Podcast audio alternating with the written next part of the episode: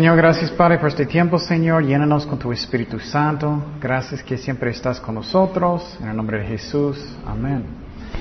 Ok, como siempre, un chiquito resumen de todo. Y uh, semana pasada miramos una película. ¿Ustedes estaban pensando en los demonios en la semana? ¿Sí, no?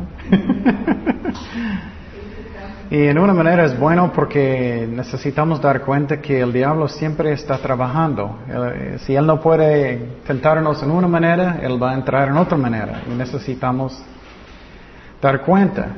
Y claro, necesitamos orar que Dios nos muestra lo que el diablo quiere hacer con nosotros. Porque muchas veces somos como tontos, como y no nos damos cuenta y Dios puede mostrarnos lo que está pasando. Y bueno, el resumen es que de semana pasada es que Satanás quiere, oh, dos semanas, Satanás quiere robarnos de cualquier cosa que él puede, cualquier cosa que él puede. Y una cosa que él quiere robarnos es el gozo del Señor. Él quiere robarnos del, del uh, fruto del Espíritu Santo. Y entonces, él, trata, él es tan malo, él le gusta cuando tú estás preocupada, cuando sientes mal, lo que sea. Él quiere hacer eso. Y entonces, primeramente, él le gusta recordarnos de nuestros pecados del pasado. Tú hiciste eso semana pasada, o tú hiciste eso hace cinco años, diez años, veinte años, depende.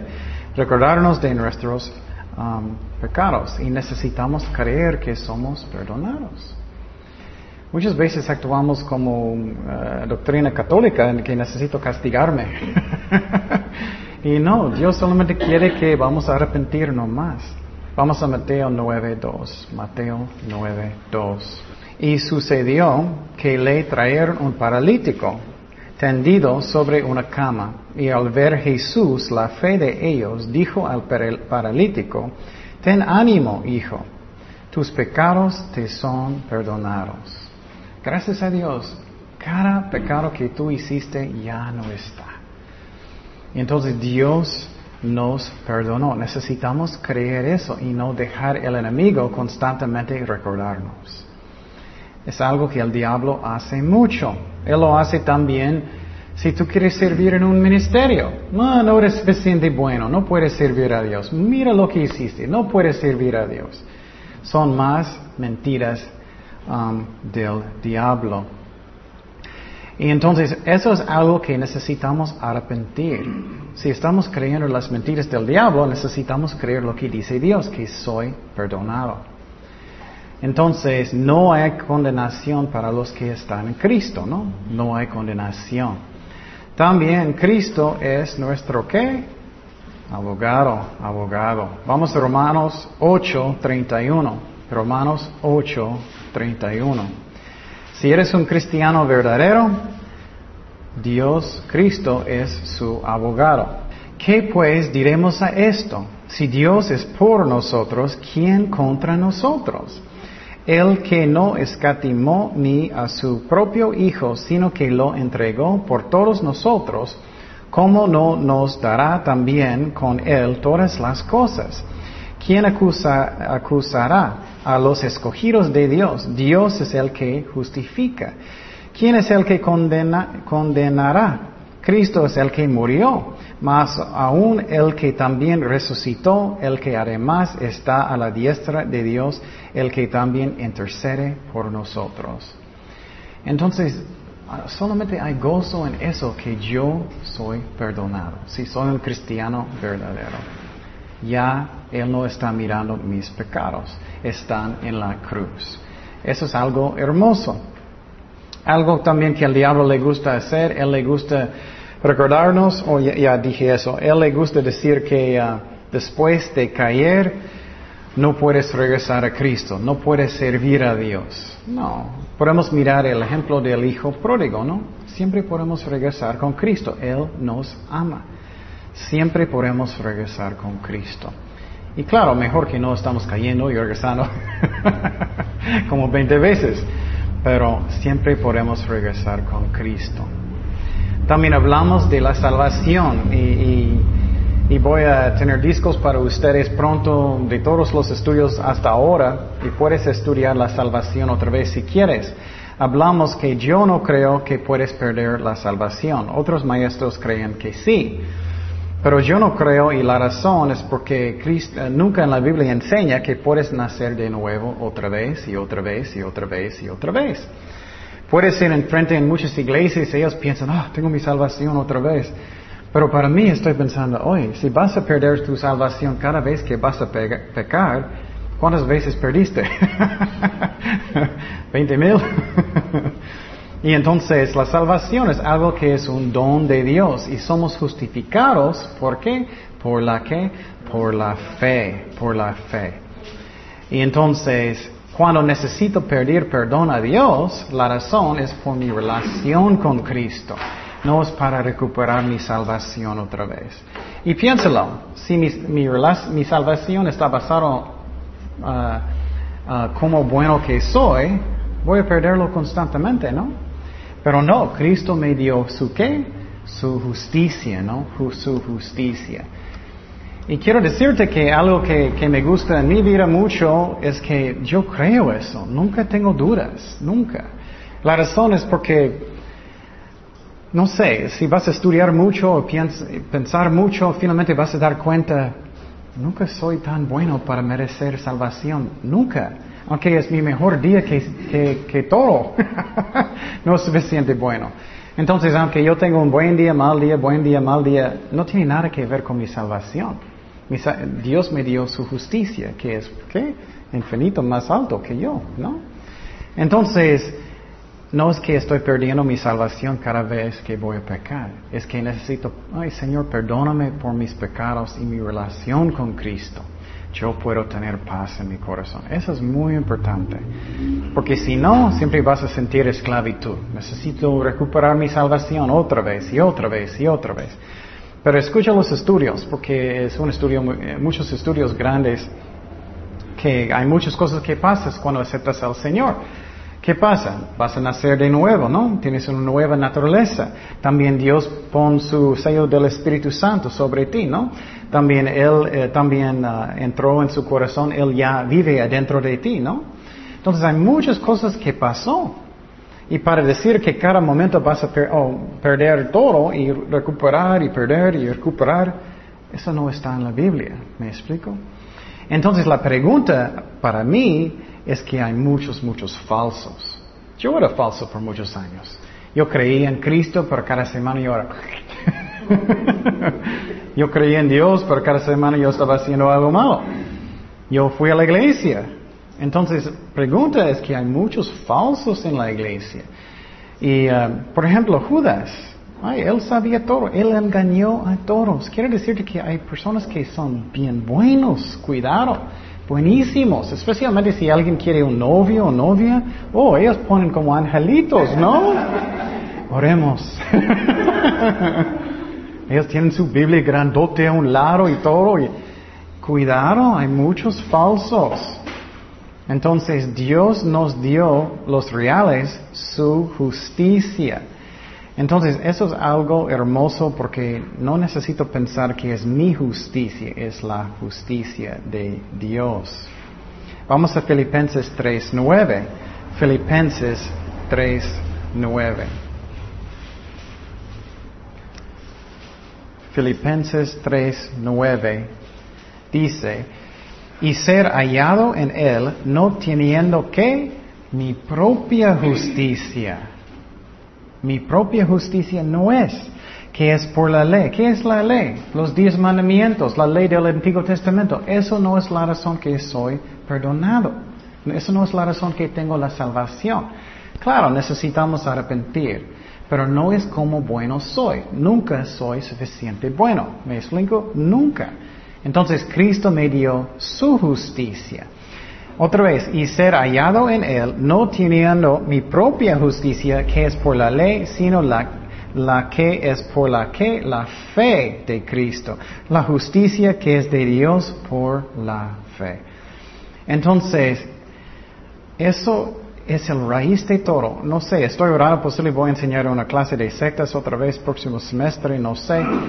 Eso es la diferencia que ah, verdaderos cristianos y todas otras religiones en el mundo. ¿Qué hacen los católicos? Ellos tratan de entrar en, en el cielo por su propia justicia, ¿no? Voy a hacer muchas buenas obras, voy a hacer muchas Marías, voy a hacer muchas cosas, ¿no? Ellos piensan que entran. Es lo mismo con cada otra religión. Si ellos creen en el cielo, algunos no. Entonces, eso es la diferencia. Eso es la razón los judíos. En el tiempo de Pablo, ellos trataron de entrar en el cielo por su propia justicia. Los católicos hacen lo mismo. Nosotros, que son verdaderos cristianos, sabemos que Cristo me dio su justicia. Y con eso, ay, tengo paz. Mi salvación está en sus manos. En sus manos. Ok, otra manera que el diablo quiere um, quitar el gozo de nosotros, él le gusta hablar en la mente que él no nos ama. Él no nos ama. Eso puede pasar mucho si tienes pruebas grandes, ¿no? Posible no puedes encontrar trabajo, posible alguien en tu familia va a morir. Escuché una historia recientemente de una hermana que ella no podía entender. Alguien murió en su familia y ella todavía está batallando. Es que en estos momentos necesitamos mirar que la cruz, que Dios es fiel, Él nos ama, Él sufrió tanto por nosotros. Y quiero decirte, posible ahora todo es más o menos bien, pero viene el momento cuando cosas son muy difíciles y necesitamos tener, y vamos a hablar de eso, una fundación bien fuerte para que no vas a tropezar cuando cosas pasan. Y por ejemplo, miramos a la cruz y también necesitamos creer la Biblia por fe que Él me ama. Aunque a veces no me, no me siento nada, no siento emociones. A veces cuando estamos alabando al Señor sentimos algo, ¿no? Los chinitos o algo. oh, Él me ama. Eso no es, es por la fe, es por la fe. Y entonces vamos a Romanos 5, 8. Romanos 5, 8. Que dice, mas Dios muestra su amor para con nosotros el que siendo aún pecadores, Cristo murió por nosotros. Ese es el más grande señal que Él me ama. Aunque tenemos pruebas grandes a veces y no entendemos. Y por ejemplo, no me gusta hablar de eso mucho, pero todavía tengo los problemas yo tengo de dormir. Casi nunca puedo descansar. Estoy ahogando cada noche, estoy despertando constantemente. Es muy, muy difícil. Cada noche casi no puedo descansar mucho. Y a veces el diablo, vamos a hablar de eso, él mete cosas en la mente, él no te ama porque él no escucha, porque tienes que sufrir, estás sirviendo a Dios, ¿por qué, por qué, por qué? En esos momentos necesitamos, vamos a mirar, mirar la cruz que Dios es amor. Eso es necesario. Y eso pasó con Job. Va a pasar contigo un día si vas a servir a Dios mucho. Van a venir pruebas muy grandes y, y la duda puede entrar en la mente. Dios, ¿por qué estás permitiendo todo eso? Y en esos momentos tenemos que tener una fundación muy firme en Dios para que no vamos a tropezar. Ok, ¿qué más que es importante que sabemos? Dios no tiene ah, favoritos, no acepción de personas. Él no ama a mi vecino más. Él no ama a mi mamá más. Él no ama al pastor en otra iglesia más. Él no ama a alguien cantando más. Él ama a todos nosotros iguales. Gálatas 2.6. Gálatas 2.6. Gálatas 2.6. ¿Qué dice? Pero de los que tenían reputación de ser algo, los importantes, eso es como Pablo regañando personas que tenían orgullo en la iglesia. Uh, soy el jefe, soy el jefe. Pero de los que tenían reputación de ser algo, lo que hayan sido en otro tiempo, nada me importa. Me encanta eso. Él está hablando tan directo. Ustedes no, no son tan importantes. ¿Qué piensas? Dios no hace qué? Excepción de personas. A mí pues los de reputación nada nuevo me comunicaron. Entonces, problemas en la iglesia no es algo nuevo. Desde el principio es triste, pero problemas en la iglesia de la carne. Esa es la razón, siempre tenemos que cuidarnos que estamos caminando en el Espíritu. ¿Qué otra cosa que hay? Um, muchas veces Dios permite a nosotros sufrir porque Él nos ama, no porque no nos ama. ¿Me explico? Porque sufrimiento puede ayudarnos que crecer en Cristo, ¿no? Crecer. Es como un niño. Si todo es fácil para un niño, un niño puede tener lo que él quiere cuando quiere, nunca va a madurar, ¿no? Es lo mismo con nosotros. A través de pruebas es como crecemos en Cristo. Y cuando tenemos una prueba podemos crecer en Cristo o podemos escuchar las mentiras del diablo y pensar, oh, Dios no me ama, Él no, me escucha, nada de eso. No, muchas veces cuando Dios hace pruebas es porque Él quiere que vamos a madurar aún más. ¿Qué dice en Juan 15? Que Él va a cortar, ¿no? Solamente voy a decirlo. Él va a cortar las, uh, las ranas, las ramas, las ramas, ¿no? Para que vamos a tener más fruto, ¿no? Entonces, eso pasa mucho. Oh, bueno, vamos, podemos ir allá si quieres. Juan 15 creo que es 4. Juan 15, 4. Sí, estoy recordando bien. Sí. Permanecer en mí y yo en vosotros, como el pámpano no puede llevar fruto por sí mismo si no permanece en la vid. Así tampoco, vosotros si no permanecéis en mí. Yo soy la vid, vosotros los pámpanos. El que permanece en mí y yo en él, este llevo mucho fruto. Porque separados de mí que nada podáis hacer. El que en, mí no permanece será echado fuera como pámpano y se secará y los recogen y los echan en el fuego y arden. Entonces, lo que está diciendo aquí es que muchas veces Dios va a cortar cosas de nuestras vidas. No, estás enojado demasiado, estás haciendo eso demasiado. Voy a poner personas en tu vida que van a enojarte mucho. o, posible estás chismeando demasiado. Voy a poner una, una persona que le gusta chismear mucho hasta que tú aprendes. Y Dios hace eso hasta que crecemos en Cristo, ¿no? Él va a hacerlo. Entonces, aunque no gustamos las pruebas, es como crecemos en Cristo. Es por su amor que Él nos deja muchas veces tener pruebas. Tenemos que creer eso por la fe. Pero muchas veces somos como niños. Ay, pero no me gusta, no, no, no, quiero que todo esté bien y fácil. Vamos a 1 de Pedro 1.6. 1 de Pedro 1.6. 1 de Pedro 1.6 en lo cual vosotros os alegráis, aunque ahora por un poco de tiempo, mire, un poco de tiempo, en comparación del, cielo, no es nada este sufrimiento. Si es necesario, tengáis que ser afligidos en diversas pruebas, para que sometida a prueba vuestra fe. Y vamos a hablar de eso. Antes, es como soy, tengo este mente raro, es que me gusta analizar todo. Y yo estaba pensando eh, hace mucho, ¿por qué la fe es tan importante? ¿Por qué la fe es tan importante? Y ya vamos a hablar de eso. Y es importante que entendamos la razón. ¿Qué dice? Para que sometida a prueba nuestra fe, mucho más preciosa que el oro, el cual, aunque uh, perecedero, se prueba con fuego, se hallada en alabanza, gloria y honra cuando se ha manifestado Jesucristo.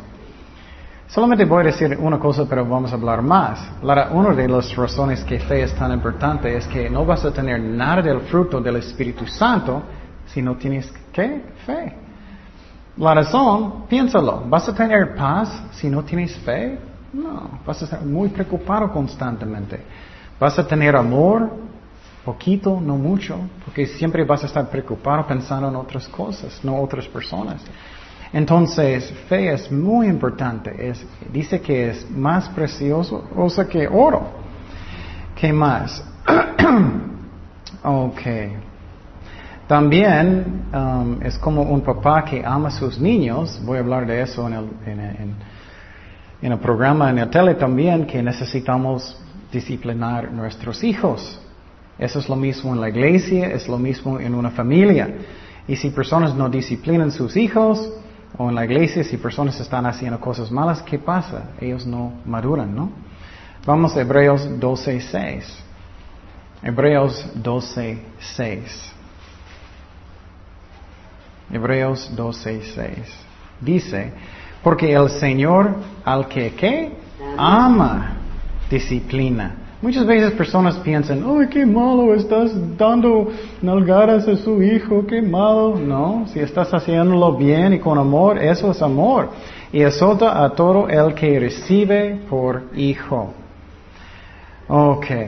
Otra cosa que el diablo le gusta quitar el gozo y el, fruto del Espíritu Santo es llenarnos con miedos, llenarnos con miedos. Miedos. Vamos a Juan 16, 33. Juan 16, 33. Juan 16, 33 dice, estas cosas os he hablado para que en mí tengáis que paz. En el mundo tendráis aflicción, pero confiad, yo he vencido al mundo. Entonces muchas veces estamos pensando que, ah, voy a tener paz cuando finalmente esa prueba va a pasar, ¿no? Voy a tener paz cuando finalmente no tengo esas pruebas. Eso no es la meta. ¿Qué es la meta? De tener paz en medio de las pruebas, ¿no? Eso es la meta. Muchas veces estamos orando, Señor, quita esta prueba, quítalo, quítalo. Y Dios está diciendo, no, quiero que tú aprendes para tener paz en medio de las cosas, en medio de las cosas. Pero quiero decir, muchas veces tenemos miedo y es normal, pero necesitamos orar hasta que quita. En, en, la ciudad de Efesio, ¿quién era el pastor en Efesio? ¿Alguien recuerdas? Era Timoteo, Timoteo. Segundo de Timoteo 1.7. Segundo de Timoteo 1.7. Y eso a mí es muy interesante porque él era el pastor. Y Pablo está escribiéndolo. Y mira lo que él dijo. Y ese es un versículo que, uso yo personalmente mucho en contra de demonios o lo que sea a veces cuando me siento miedo de algo. vamos a hablar de eso. A veces necesitamos regañar demonios verbalmente.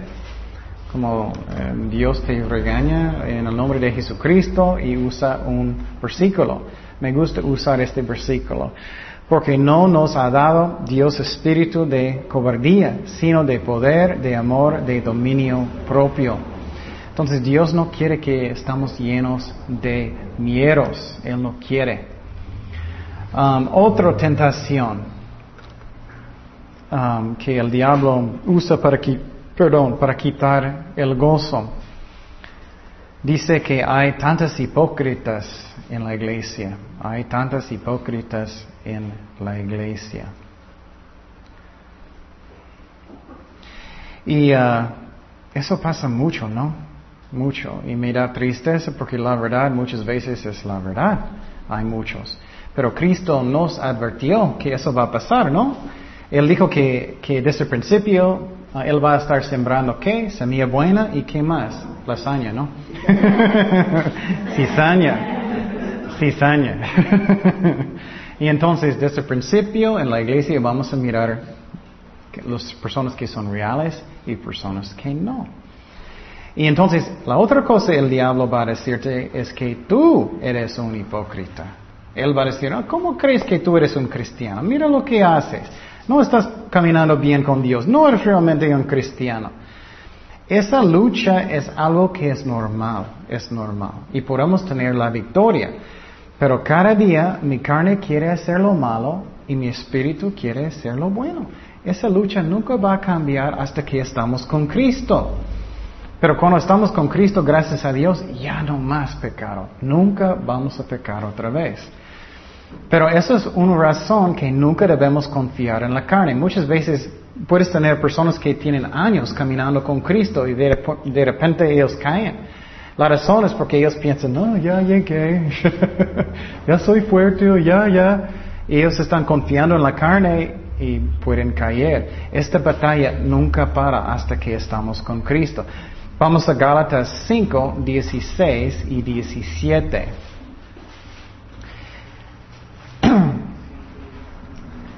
Entonces, para luchar en contra de tu carne es normal. Gálatas 5, 16 y 17. Gálatas 5, 16 y 17.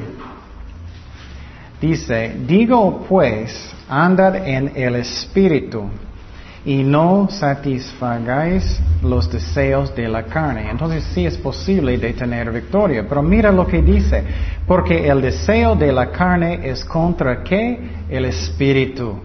Es como las películas. Tienes un angelito en este lado, un demonio en este lado. Hazlo, hazlo, hazlo, hazlo. Y el, ángel está diciendo, no, no, no, no debes hacerlo.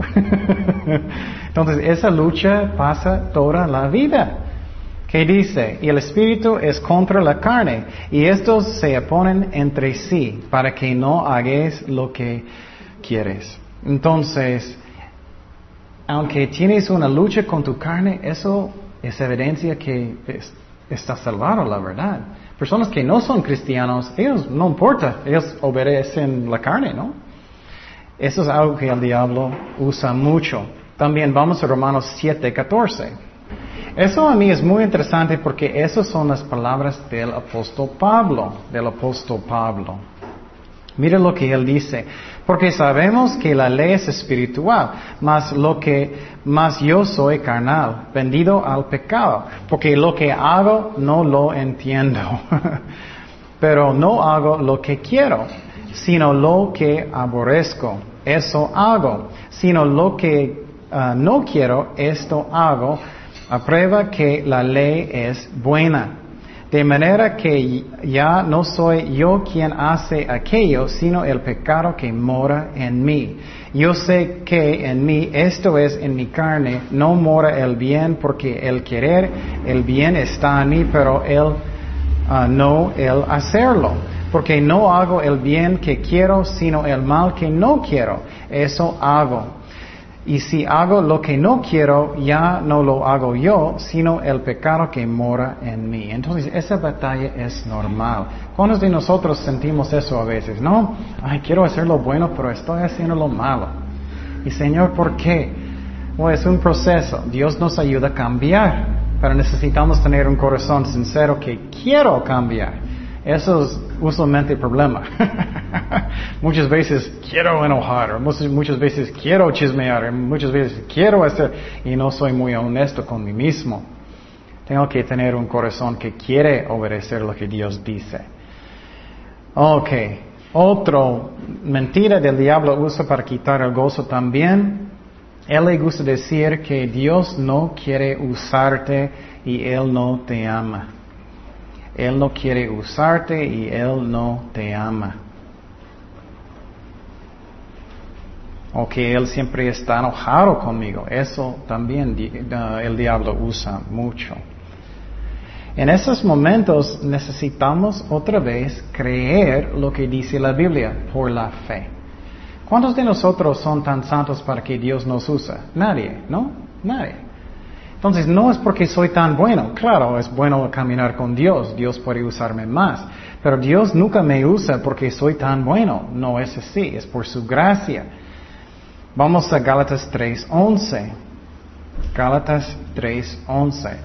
Si tú vas a esperar hasta que tu camino con Dios está completamente perfecto, ¿cuánto tiempo vas a esperar? Pues toda la vida, ¿no?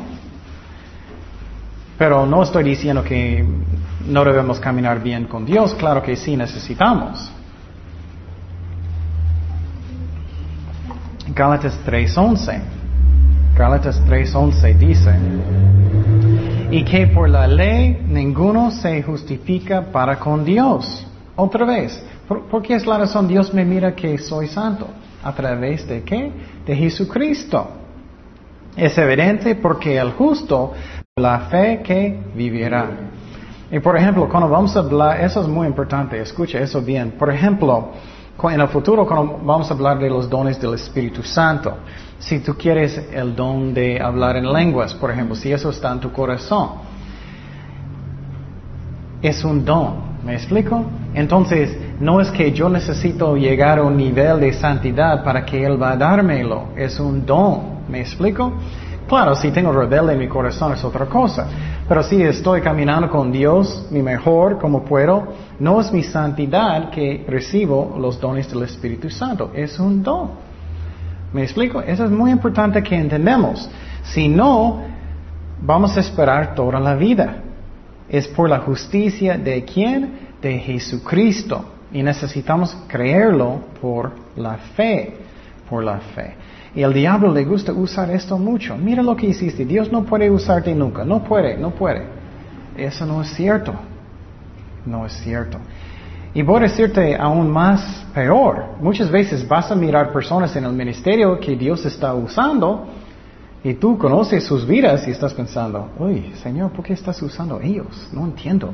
Y puede tropezarte. Eso es porque tu doctrina está mal. La razón que Dios usa es por gracia, es por la fe. No es porque ellos están caminando tan bueno. ¿Me explico? Eso es muy importante porque... Por favor, escuche eso muy bien, porque tú puedes pensar, oh, mira, eh, cómo esa persona está tocando el piano y cantando, es un angelito, y después puedes mirarlos haciendo algo malo y estás pensando, ay, ¿por qué Dios usó ellos? O es porque es por la fe. Es por la fe, es por gracia, ¿me explico? Eso es muy importante, puedes tropezar. Dios nos usa por su amor y por su gracia. Ok. Um, ¿Qué más?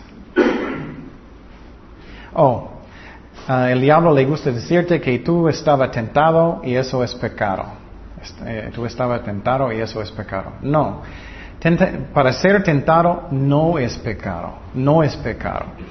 Lo que es pecado es cuando tú vas a caer en el pecado. ¿Me explico? Eso es muy importante que entendemos. Por ejemplo, si una muchacha va a pasar por la calle y tú vas a mirar ello por un segundo y, pasa, eso no es pecado. Pero si tú sigues, eso es pecado. O si peor, vas a salir con ella. ¿Me explico? Eso es pecado. Para ser tentado no es pecado no es pecado. Tú puedes tener un mal pensamiento un momento, una tentación, eso no es pecado. De caer, eso es pecado. Vamos a Hebreos 4.15. Hebreos 4.15. Hebreos 4.15. Y el ejemplo que es el más bueno es que Jesucristo fue tentado, ¿no? Jesucristo y Él no pecó. Hebreos 4.15 dice, porque no tenemos un sumo sacerdote. ¿Quién es el sumo sacerdote? Jesucristo, que no pueda compadecerse de nuestras debilidades, sino uno que fue tentado en todo según nuestra semejanza, pero sin que pecado. Entonces, para ser tentado no es pecado, para caer en tentación, eso sí es pecado. Y quiero decirte que si tú caes en tentaciones, otra vez, um, no debemos tratar de hacerlo como doctrina católica.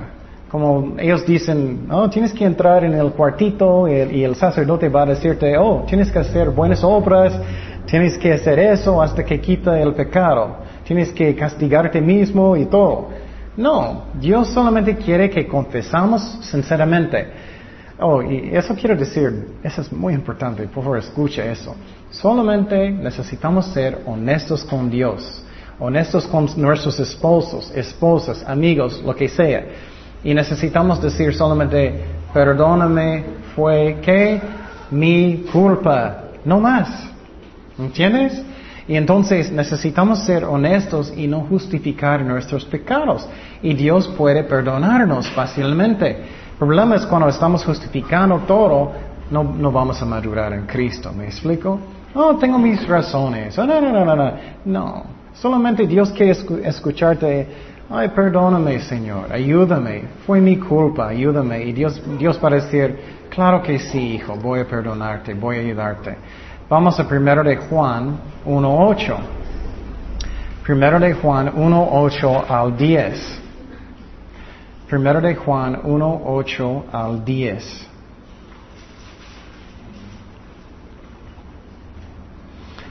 Que dice, si decimos que no tenemos pecado, nos engañamos a nosotros mismos. Cada persona cristiana también tiene pecado. La diferencia entre un cristiano y no cristiano es que un cristiano, escúchame muy bien, no puede que practicar pecado a gusto. Esa es la diferencia.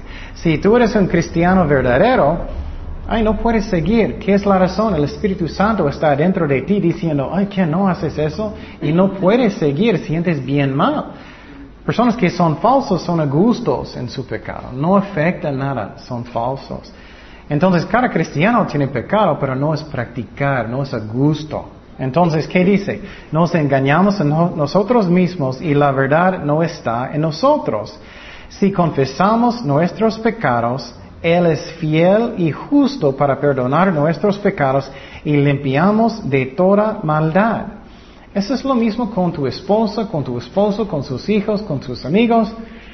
Solamente pides perdón, no justifica cada cosa. Pero tú hiciste eso.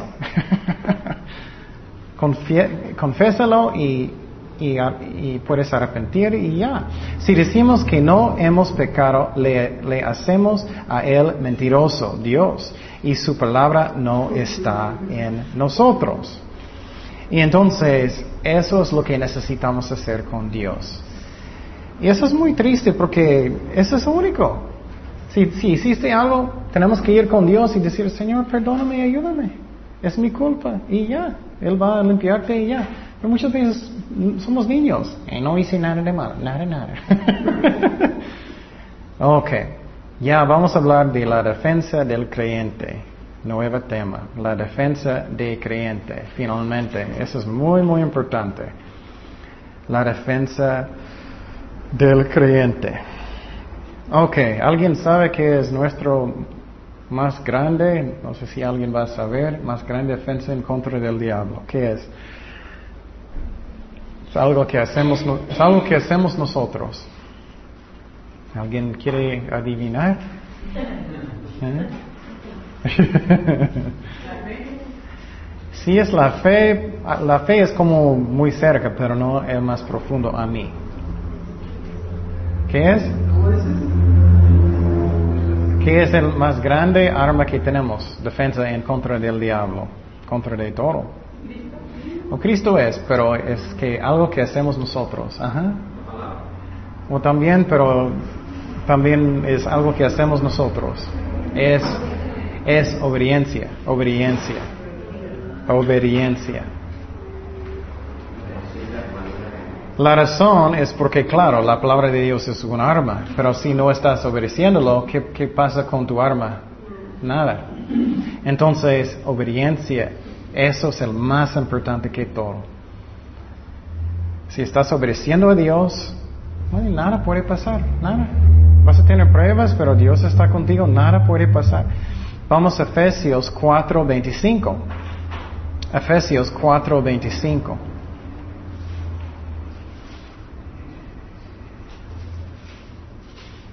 Efesios 4:25 dice, por lo cual, desechando la mentira, habla la verdad cada uno con su prójimo, porque somos miembros los unos de los otros.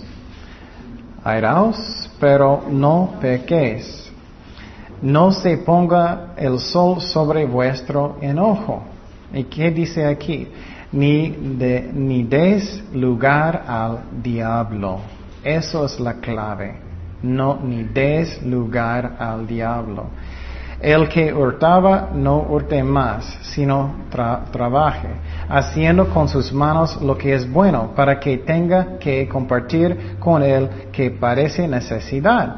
Ninguna palabra corrompida salga de vuestra boca, sino la que sea buena para la, ah, la necesaria edificación a fin de dar gracia a los oyentes y no contristáis al Espíritu Santo de Dios, con el cual fuisteis sellados para el día de la redención. Quítense de vosotros toda amargura, enojo, ira, uh, gritería y maldicencia y todo, toda malicia. Antes sed venidos uno con otros, misericordiosos, perdonando unos a otros, como Dios también os perdonó a vosotros en Cristo. Y entonces necesitamos no dar lugar al diablo. Esa es la clave. Si nunca vamos a dar lugar al diablo, él nunca puede hacer algo. Es tan simple. Voy a darte un ejemplo. Si estás muy enojado y no quieres perdonar, estás dando qué? Lugar al diablo, ¿no? Si no quieres, ya diste un lugar al diablo donde él puede trabajar. Es como es. Y cada uno de nosotros podemos fallar, pero necesitamos perdonar y, y orar hasta que estamos en el Espíritu otra vez. Pero si no queremos, estamos dando lugar al diablo, él va a meter, él va a hacer cosas. Es como es. Entonces, cualquier cosa que tú dejas el diablo de hacer, él puede meter. Eso es la razón, obediencia es tan importante. Obediencia es tan importante. Ok, ¿qué otra cosa? Otra cosa es que constantemente mi carne oh, no le gusta eso, pero es como es. mi espíritu le gusta. Necesito constantemente negar a mí mismo, negar a mi carne, constantemente, momento por momento, cada día, cada día. La razón es porque cualquier momento yo puedo entrar en la carne otra vez, ¿no? Cualquier momento. Puedes estar en, puedes estar en el Espíritu, estás caminando bien con Dios, orando y todo. Estás en una fila en gigante, oh, gigante no existe, en, Soriana. y estás en una fila y de repente una señora llega con un, un, un, canasta grandote y mete enfrente de ti. Ya se fue, ya se fue el Espíritu, ¿no? Y en ese momento puedes enojar mucho o puedes perdonar o lo que sea en el espíritu, pero si no quieres, ¿qué puede pasar? Puedes dar un lugar al diablo, ¿no? Y personas pueden decir, oh, mira, él va a la iglesia, ¿no? Mira, él está tan enojado, mira lo que pasó. O cualquier otro pecado, cualquier. Um, ok, entonces necesito constantemente negarme a mí mismo. Cristo dijo que necesitas que tomar tu cruz, ¿no? Tomar tu cruz. La cruz. Y entonces, ¿qué más necesitamos hacer? Necesitamos resistir, resistir al diablo. Y eso incluye resistiendo la carne, resistiendo la carne. Muchas veces eh, algunos eh, maestros a mí enseñan mal. Ellos dicen, oh, es el trabajo del Espíritu Santo para tener la victoria. Y eso es la verdad. Pero nosotros tenemos nuestra parte, ¿no? Necesito negar mi carne, necesito resistir lo malo en el poder del Espíritu Santo. Vamos a Santiago 4.7. Santiago 4.7. Santiago 4, 7. Y quiero decirte, esto es la batalla espiritual. Es una batalla que es espiritual, no es físico. Entonces la batalla es que el diablo quiere que tú cambies hasta que estás en la que? La carne, ¿no? Cada día, cada día, cada momento. Especialmente antes de ir a la iglesia, lo que sea, antes de orar, cualquier manera que Él puede, necesitamos resistir. Santiago 4.7. Santiago 4.7 dice, someteos pues a Dios. Eso es primeramente. Necesitamos que someter a Dios. Que estoy obedeciendo a Dios. Y después que resistir al diablo. Necesitamos resistir y huirá de vosotros. Pero muchas veces personas no quieren someter a Dios, no quieren resistir y ellos siguen en el pecado. Necesitamos, sinceramente, pelear en el espíritu, en contra de la carne, en contra del diablo, espiritualmente. Finalmente, antes del break, necesitamos no tener miedo del diablo, Porque ¿quién es más grande en nosotros? El, eh, eh, Dios, Cristo. Vamos a primero de Juan 4.4. Entonces, ¿quién es mi más grande enemigo? Yo. Soy el más grande enemigo que tengo. Mi carne. Primero de Juan 4.4. Primero de Juan 4.4.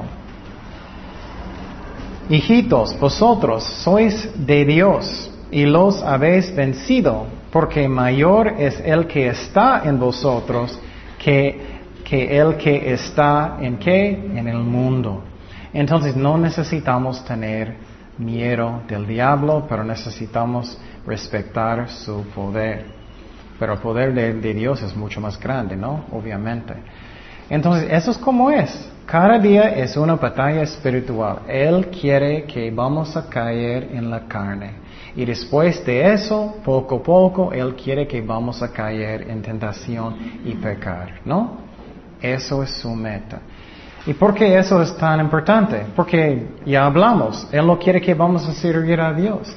Él no quiere que vamos a predicar. Él no quiere que vamos a glorificar a Dios. Es una batalla espiritual momento por momento, negando a mí mismo. Y aunque no me guste, es como es, ¿qué puedo decir?